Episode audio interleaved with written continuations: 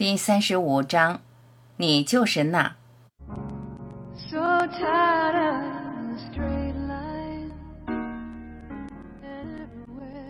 在某种程度上，每个人都知道自己是无限存在。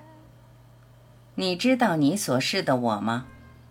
我这个字就是它，就是你存在的部分，但仅仅是存在的部分。如果你说我是，那也是它。那部分的你是无限的，你一直都在体验它，无时无刻不在体验它，否则你就不存在了。然而，你通过说我是一具身体来掩盖它。你说我这无限的存在是这具身体，所以如果你用我这个字，你是在谈论你所示的无限存在。但是，每当你说我是时，你是在说我这无限的存在是有限的。无限的存在允许你如你想要的那样假设自己是有限的，这就是为什么你可以任意限制自己的原因。我说的有道理吗？问：是的。答。我们可以把自己圈进如此极端的限制中，以至于我们认为自己是周遭环境的受害者，并受制于它，而那却是无限的存在所做的。问：为什么我们意识不到我们的无限存在？答：因为我们深信自己做不到。如果不是这样的话，我们可以立刻体认到自己的无限存在。让一个全知全能的存在知道自己是全知全能的，能花多长时间呢？一瞬间的事儿。我们每个人都是全知全能的个体，看起来很难，几乎不可能，仅仅是因为我们不会那样去做。这就是为什么它如此之难的原因。我们不会去做。你抓着你是一具身体的概念不放，只要你一直抓着那个概念不放，你就会卡在那里，你就不会去看别的，不会去看你那无限的另一面。问：你同意我们和开悟之间仅仅是隔着一个念头吗？答：是的，就是那样，只需一个念头就能终结无数个念头。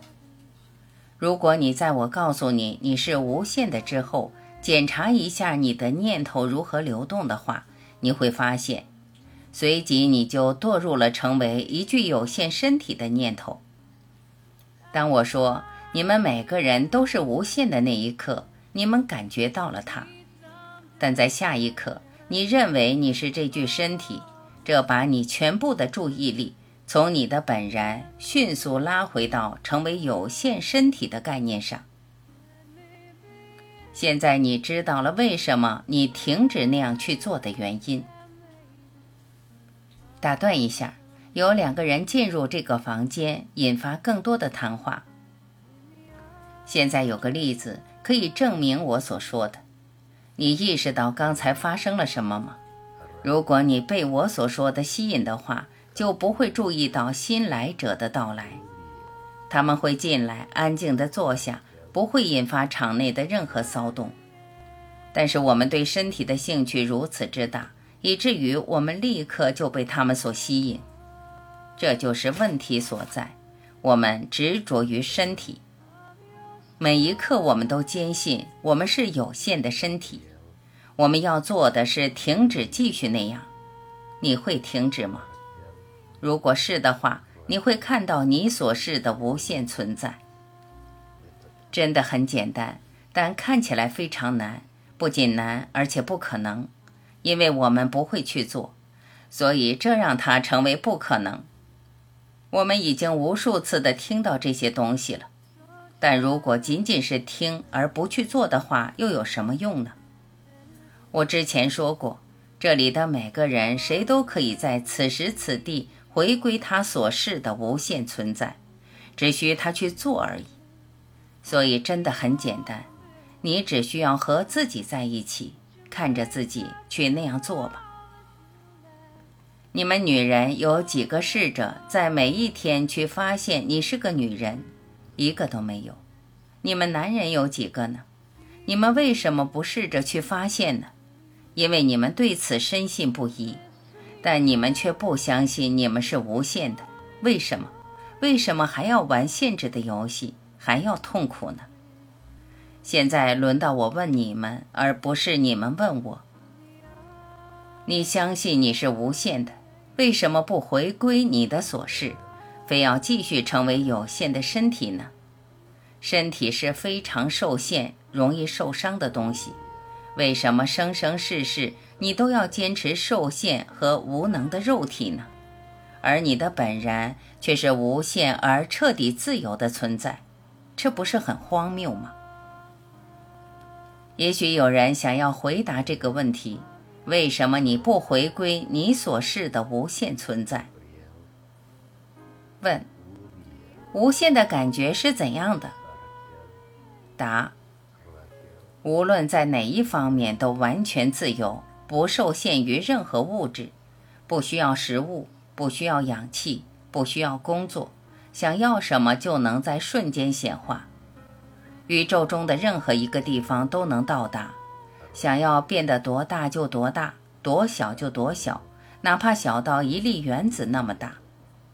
全然的宁静、满足和喜悦。问：那个时候身体发生了什么？答：想要真正知道的话，就去经验你的所事，因为头脑无法理解。只有当你了悟了你是什么时，你才能知道身体是什么。身体只是一个念头，如同一场夜梦。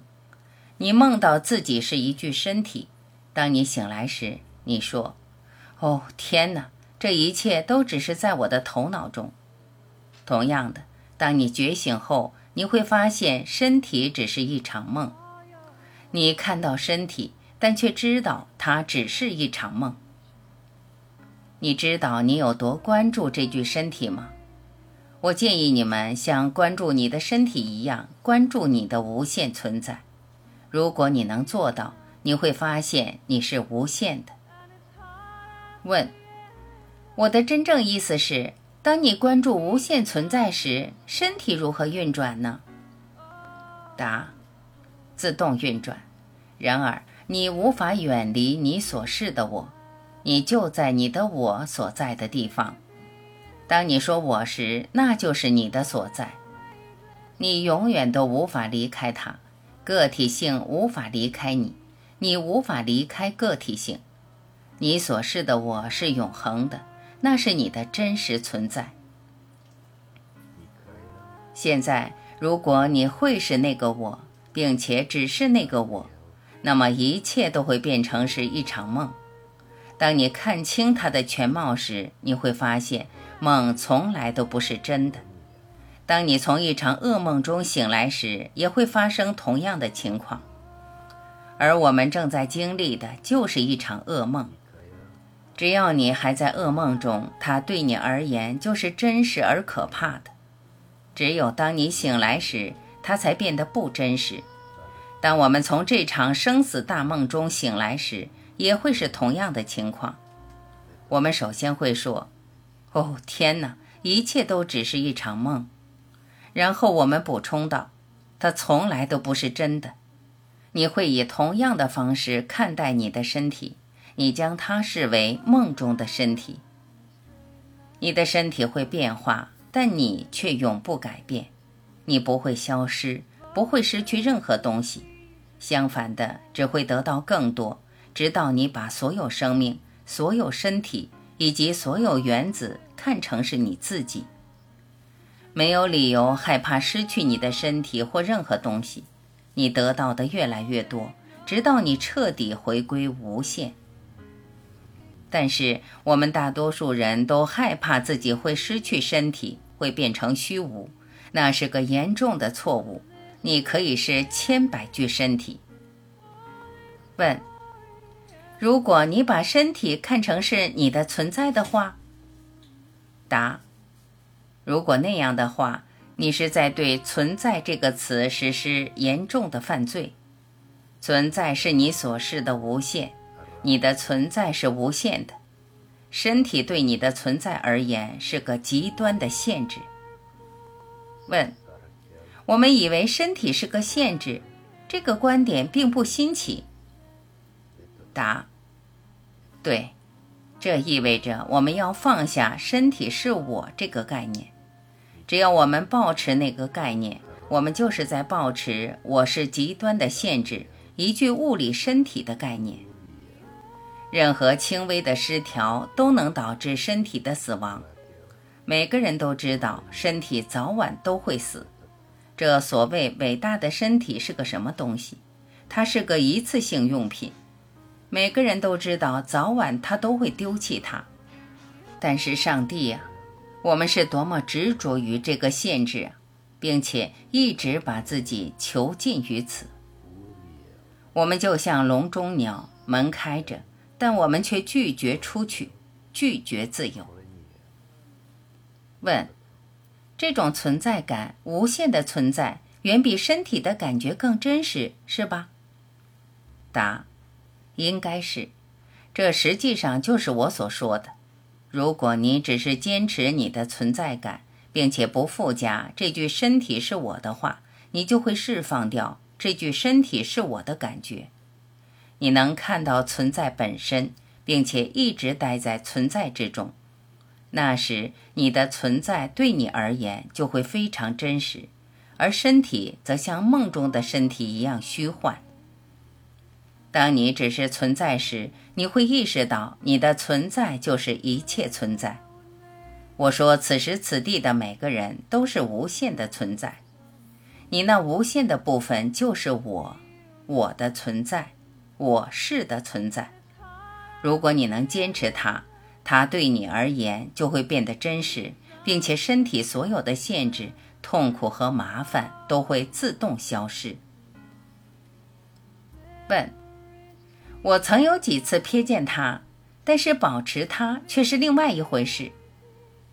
答：你之所以无法保持它的原因，是你执着于把这具身体当作是你。问：问题是这个存在无法用头脑来想象，是吗？答：对。然而，如果你是存在的话，根本不必想象它。难道你需要想象自己是个男人？只是是而已。问：但是这种蜕变必须是在个体之内发生，一开始是需要理智的。答：理智把你的视线从你的所不是那里移开，转到你的所是上。从那方面来讲，你是对的。我们问我是什么，这是头脑的东西；然而答案却是体验的产物。问我的意思就是这样：当对存在的这种头脑式理解停止时，你才能如是的看到它。答。当你的头脑足够安静时，你会看到你的本然，那时它对你而言才会变得真实。问：但你不会意识到这种转变？答：你会意识到你释放了限制性信念，发现你所示的无限存在不是一种转变，因为你本来就是，并且一直都是无限存在。所以不可能有转变存在，释放限制性念头才是转变所在。问：对一个人来说，认为自己的内在生命是无限的，不是很难吗？答：对你的头脑来说是不可能的，唯有体验你就能做到。问：但当你真正的进入它时，它无疑是真实的。答：对，或早或晚，当你受够了自我折磨时，你就会释放所有这些毫无意义的东西，回归你真正的所是无限。地球上的大多数人会花费百千万年的时间来回归无限，你知道为什么？与所有人相比，你算是比较超前的。但是看看你对这具身体有多执着。你的问题和讨论大多是关于身体的，身体的转变以及发生在这具身体上的事情。我告诉你，身体不可能是无限的，是希望能够刺激你放下对身体的认同，因为你坚持成为这具身体。只要你坚持那么做，你是不可能回归无限的，你会卡住在这条错误路上待上个千百万年。你是否已经接受你是无限的这个概念？问：头脑上接受了，但显然实际并非如此。答：是的，因为你相信你是一具身体，那就不可能回归无限。身体是很脆弱的东西，它们不会存活太久，但我们却坚持成为身体。任何人，任何时候，只要下了真正的决心。决心不再成为身体，那么他就会允许自己看到它的无限存在。我们每天二十四小时都在干嘛？我们喂养这具身体，因为我们认为我们就是它。我们每天早上醒来，洗刷它，给它穿衣服，让它变漂亮。我们把它送去工作，让它挣些钱，以便我们能够把其他生命、食物往它里面塞。然后让这些生命在它里面腐烂消化，这样它才能存活。晚上我们回到家，把它放到床上，多么美好的生活啊！以至于我们不得不逃离它。每天夜里，我们不得不进入无意识睡觉。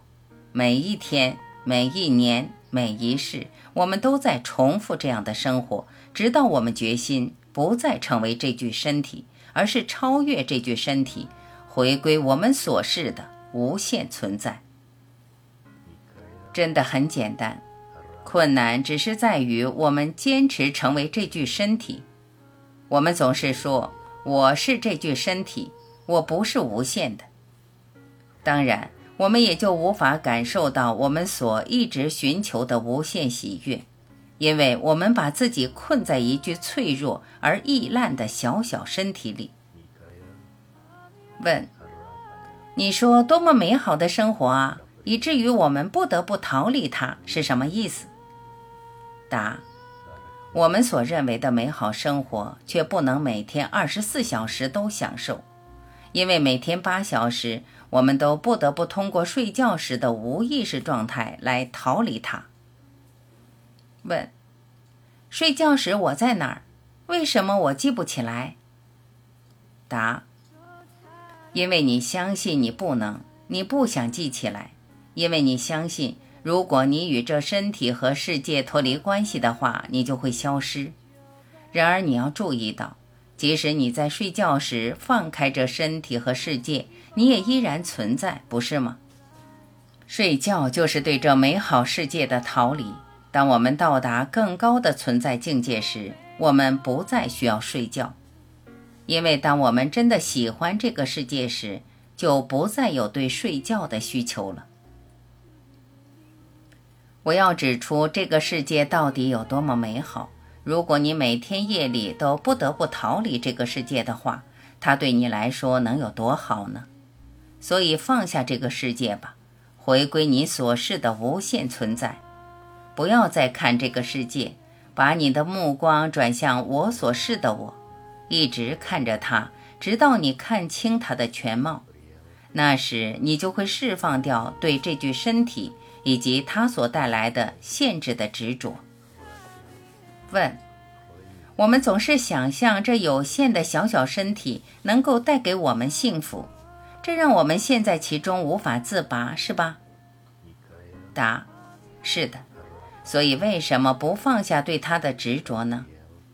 每个人都是在寻求他所示的无限存在。你称它为幸福，没有痛苦的幸福，它就是你的真我，你的存在。所以，为什么不回归它呢？为什么？问。我想是因为我们想要它的程度还不够，我们害怕放手。答。对。就是因为你还不够想要它，你想要成为有限的身体，以及它所带来的一切限制，包括疾病、麻烦以及最终的死亡，很荒谬，不是吗？如果它是你生命中最重要的东西，很快你就能成为那。但是我们却坚持往错误的方向狂奔。我们真的不想要有关无限的体认，不是吗？因此，我们的注意力总是放在别处。问：我们的头脑中是知道这是无限的，但是你不认为我们会有抗拒吗？因为真的不知道等在那里的是什么。答：是的，也不是。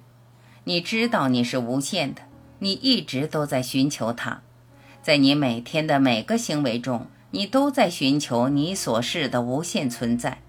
你称它为幸福。如果你究其根源的话，你会发现它不在外在的人和事物那里。幸福是你内在的体验，它一直都在那里。如果你相信幸福来自某个喜欢你的人，或是来自财富的话，你就会切断幸福。一旦我说为了内在的幸福，我必须得到金子，那么如果我得不到，我就切断了幸福。所以，我们切断了那无限的幸福，因为我们说它在这个世界里，在有限的东西里，而实际上它一直都是无限的，一直都在我们的内在。但是，如你之前所说，我们是如此相信它来自外在，以至于我们的注意力都不在我们所示的无限存在上。如果我们真的想要看到我们所示的无限存在，我们的注意力就会一直在那里。问，在那一刻，我们就能成为那？答，对，在那一刻或者一两个月后。但若你坚持成为这具身体的话，你注定经受百万年的痛苦。问，如果一个人正在经受极端的痛苦，一切都变得无望的话？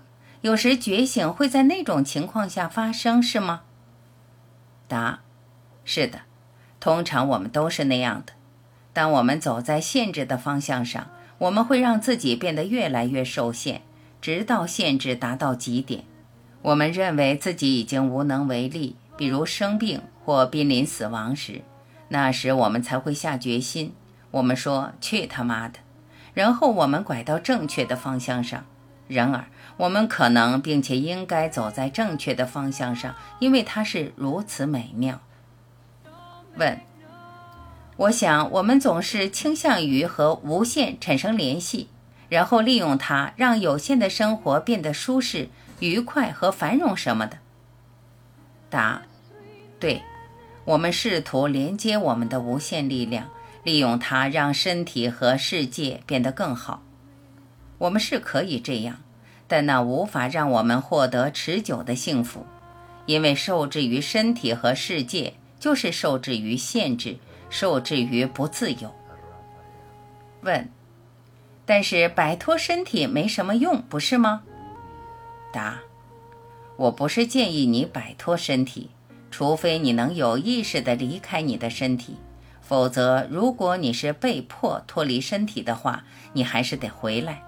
通过一个子宫，然后再等上个二十年，等你长大后，你开始再次明白你不是这具身体，所以被迫脱离身体是非常严重的错误。但是为了让你明白你有多么相信你是这具身体，问问你自己：如果把你的身体丢到高速公路上，让车子从你的身上碾过，你会是何种感觉时，你会发现你是多么相信。你的身体就是你。问：是我们的无意识头脑阻止我们回归我们的无限吗？答：是你让你的念头变成无意识。我说那是你，不是你的头脑。或者，如果你想反驳的话，告诉我你所说的头脑在哪里？他是怎么拖你后腿的？他除了活在你那里，还活在哪里？他难道不是你吗？他到底是什么东西？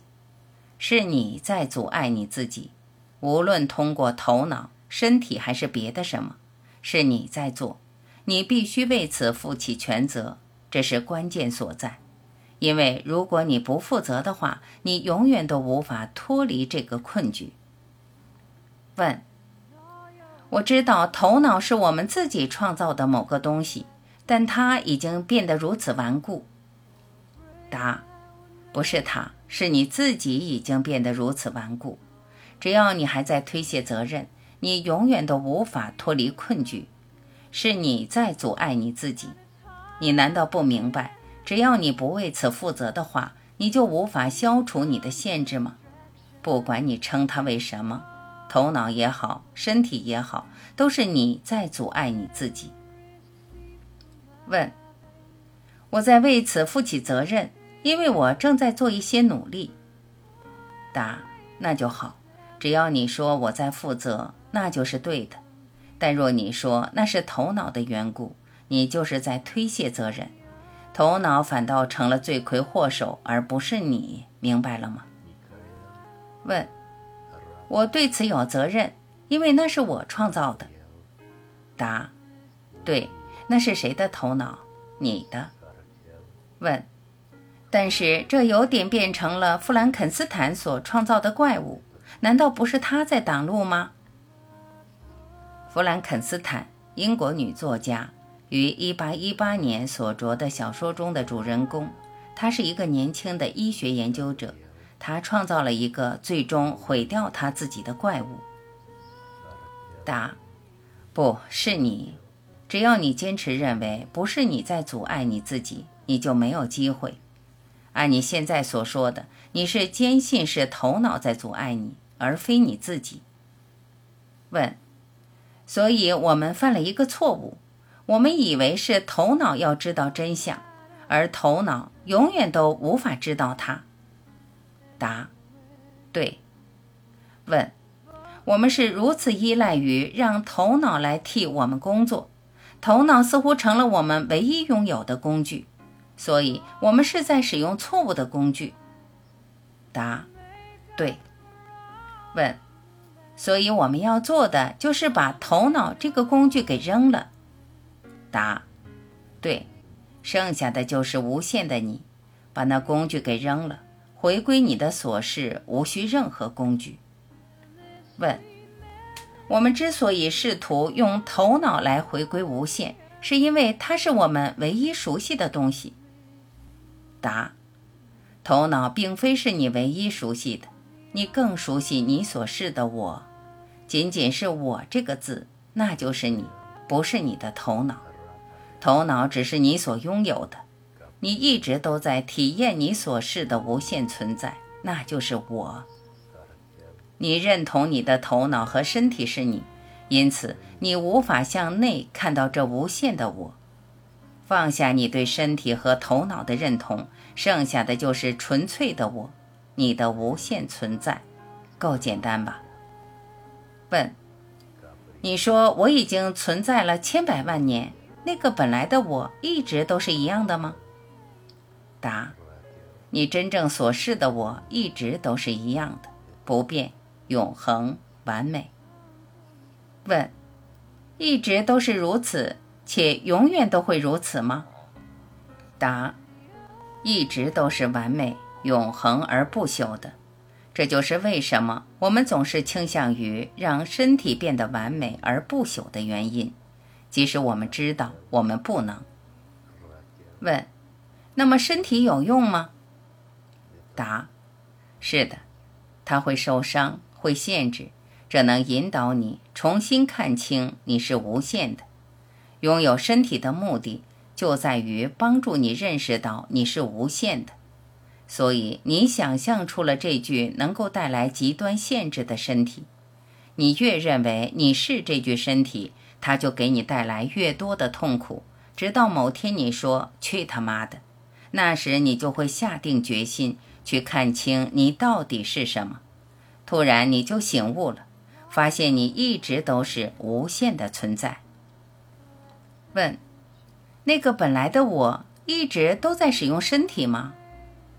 答：不，我从不使用身体，我是不变且完美的。我想象、梦见在使用身体，所以身体只是一个幻象，是一场梦。但因为你在梦中，所以它看起来像是真的。从梦中醒来吧，看清你的本然，这就是你要做的。有没有注意到，你总是在问有关身体的问题呢？你注意到了吗？问。我想，我是为了定义它。答。不，你试图把你的无限表达成极端的限制，这就是为什么你会卡住的原因。反转它，把身体释放掉，把你所有的注意力都放在你那无限的我之上。只有那样，你才有可能看清你那无限的我。你必须释放“身体是你的”这个概念。问：痛苦是最好的唤醒者，是吗？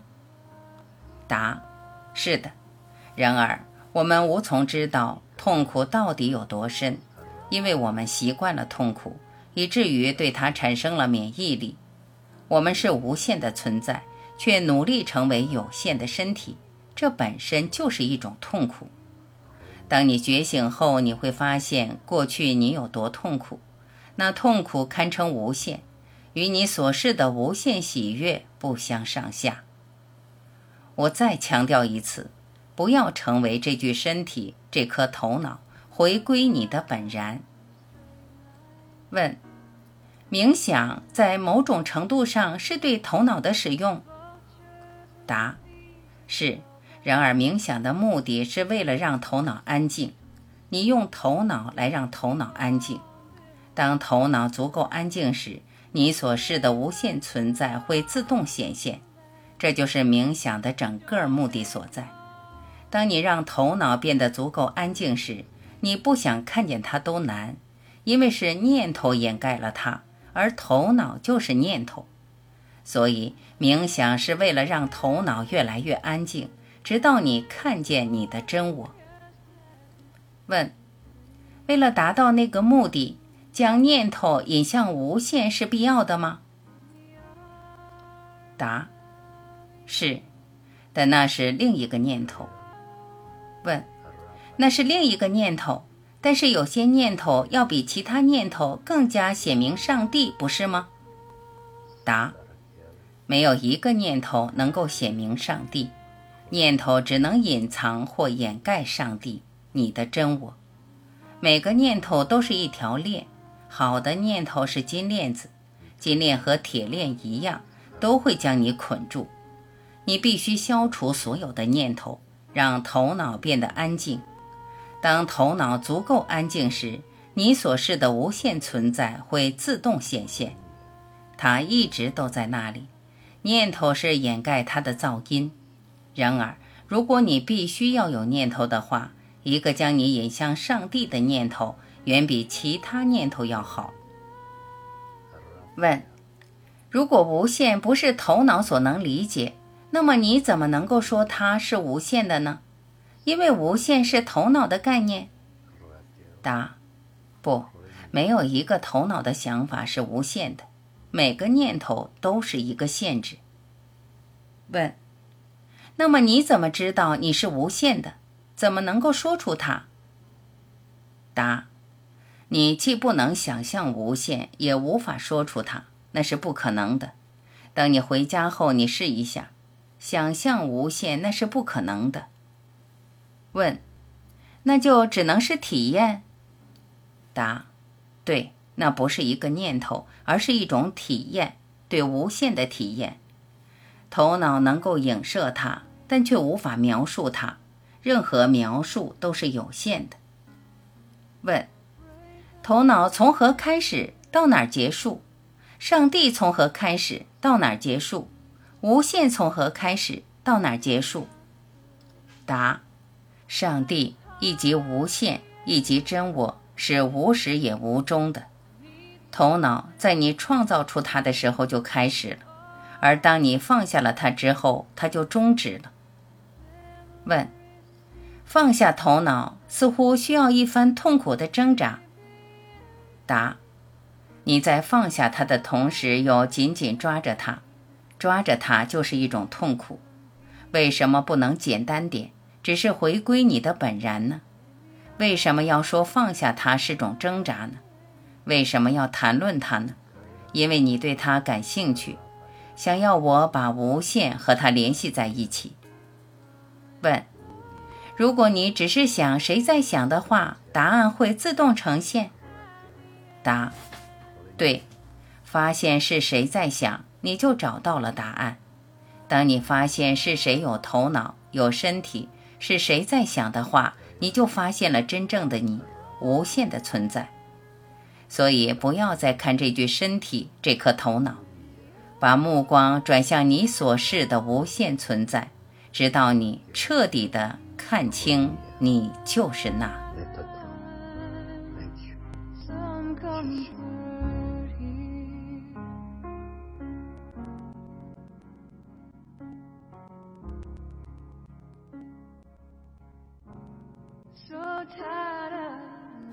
感谢聆听。